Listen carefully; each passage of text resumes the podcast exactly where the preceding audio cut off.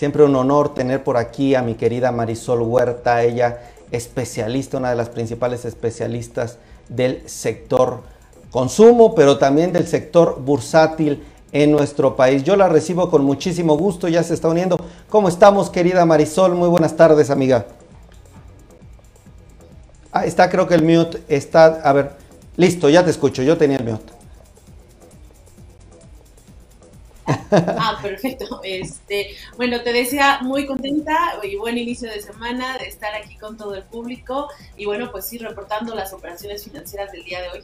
Perfecto. Creo que te escucho un poquito con desfase, perdón pues si me tardo un poquito en contestarte, pero ya estoy listo y estamos creo que todos listos para escuchar este reporte de, de mercados. Adelante, amiga. Perfecto.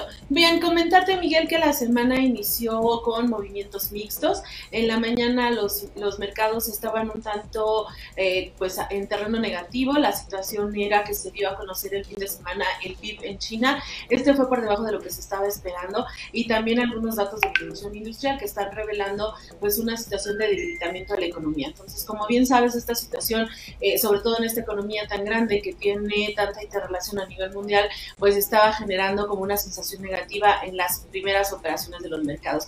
Pero a lo largo del día y después de conocer los reportes que se, eh, que se están dando y sobre todo la expectativa de los reportes que vienen y algunas noticias corporativas, eh, los inversionistas se animaron un poco y al final del día las operaciones finalizaron de forma mixta, es decir, eh, tanto el S&P como el Nasdaq cerraron en terreno positivo, las empresas tecnológicas tuvieron un muy buen día, anuncios importantes en alguna de ellas, sobre todo dentro de los que destacó fue Apple, que el día de hoy estuvo este, como ya se ha señalado, presentando algunos de sus productos, toda esta gama. Y el mercado, las operaciones de Apple al cierre de mercado lo que hicieron fue presentar un desempeño positivo, este, estaban cerrando, estaban eh, fuera de mercado subiendo 1.2%, seguramente mañana vamos a tener una buena reacción justo por esta situación de, de, la operación de, de, Apple y los anuncios que se hizo. Y por otro lado, los inversionistas apostaban un poquito a los reportes que se van a dar en estos días, que va a ser el de Netflix que bueno, sin duda alguna está generando también muchísima expectativa, supongo que ya lo comentaste,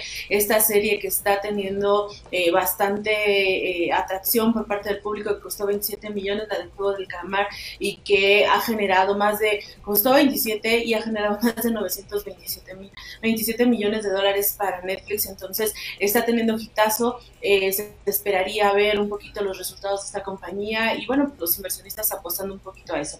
En el balance de las emisoras, eh, como mencionamos la semana pasada, tocó el turno a los bancos, han reportado solamente 41 emisoras de las 500 que son, o sea, estamos muy temprano en la parte corporativa, pero hasta el momento el balance pues es positivo, 80% arriba de las expectativas, de hecho en tres semanas que hemos tenido de reportes se ha mejorado la expectativa, se, inició considerando que las utilidades iban a crecer un 28% y ahorita ya van en un 32%, dado el desempeño y lo que se está observando, pero sin duda alguna lo, lo que más está generando atención hacia adelante y sobre todo en todas estas empresas industriales o de consumo va a ser, como hemos venido señalando, si hay problemas en las cadenas de suministro, si están teniendo problemas por incrementos en los costos, ya sea fletes de energía y cómo esto va a impactar, porque sabemos que a nivel global es un tema que está afectando, que está perjudicando, que muchas compañías ya han dado a conocer incluso reducción de algunos productos que se que estarían generando para el cierre de año por la falta de los insumos. Entonces, muchísima atención hacia adelante con este tema para los corporativos y aunque ahorita han superado estas que te he dicho las expectativas, bueno, lo importante es las previsiones que vamos a tener hacia el cuarto trimestre. Entonces, pues bueno, esta semana se espera que reporten unas 70 emisoras, este y te digo dentro de las relevantes pues tendríamos que, que estar esperando tanto Netflix y otra importante es Tesla. En Tesla también las perspectivas son favorables. Hace poco anunció que la producción de vehículos que había hecho en China había sido incluso por arriba de lo que había proyectado de manera original.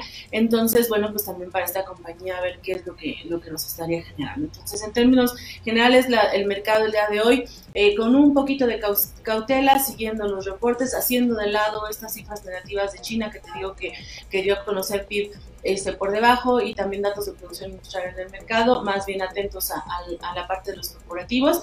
Este, y bueno, pues en el caso de México, aquí sí el mercado inició con una ligera caída, también estamos ya en reportes, de hecho hace un rato ya reportó una de las principales empresas del mercado que es NEMAC, este, y bueno, pues esta semana vamos a tener a lo largo de la semana pues diferentes reportes, te digo, de la parte de consumo, destacaría un poquito Luma, Walmart, este, que nos van a dar, nos van a revelar esto, Liverpool también semana, y bueno, pues en todas la atención tiene que ver justo con estos problemas de inflación, problemas de abasto, este, cuestiones así que podrían estar dándonos a conocer para el cierre de año, y sobre todo en términos de inversión, pues qué decisión tomar, ¿no? O sea, si el escenario está difícil, si va a estar un poquito tranquilo, y sobre todo pues para proteger nuestro dinero y saber dónde, en dónde podemos estar invirtiendo, Miguel. Y eso sería lo más relevante el día de hoy en temas de mercado. Excelente, excelente como siempre, Marisol. Creo que información cada vez, eh, siempre que nos ayuda cada vez tener mayor panorama de todo lo que está pasando. Yo nada más rescataría, no sé si viste el tema de Radiopolis, que ahora Crédito Real adquirió ya algunas acciones de ellos. También hoy tuvimos una videocolumna de la bolsa, las acciones que se están tomando desde la Bolsa Mexicana de Valores por generar este impulso del mercado, aunque bueno, diversos factores siguen haciendo que eh, pues no haya colocaciones, pero al fin y al cabo se están haciendo. ¿Algún comentario sobre estos temas, querida Marisol? Eh, mira, antes de, comentarte esto, se me pasó algo importante para los que están siguiendo el Bitcoin. Mañana empiezan a operar los futuros de Bitcoin en Estados Unidos, entonces también eso está generando cierta expectativa. El Bitcoin ya superó nuevamente los 60 mil dólares, entonces, este, pues sobre todo que ya se está aceptando y se estará regalando un ETF de esto, pues mañana también va a ser importante esta noticia en, los mercados. Y sobre eh, la parte de la bolsa y las iniciativas que se están tomando, pues acabamos de finalizar la semana financiera en donde, eh, bueno, pues ha intentado promover muchísimo el mercado, el tema de las inversiones, y entonces yo creo que esto es importante, ¿no? Para, para que todos sepamos un poquito, este, pues cómo entrar a estos mercados y cómo aprovecharlos y sobre todo para garantizar nuestro patrimonio de largo plazo, creo que que, sería es relevante todo lo que se está haciendo y bueno pues seguirlo muy de cerca. Marisol Huerta, analista senior del Banco B por más. Gracias, querida amiga, por darnos todo este panorama. Te vemos pronto por aquí. Que tengan muy buen día. Gracias, hasta luego. bye. bye.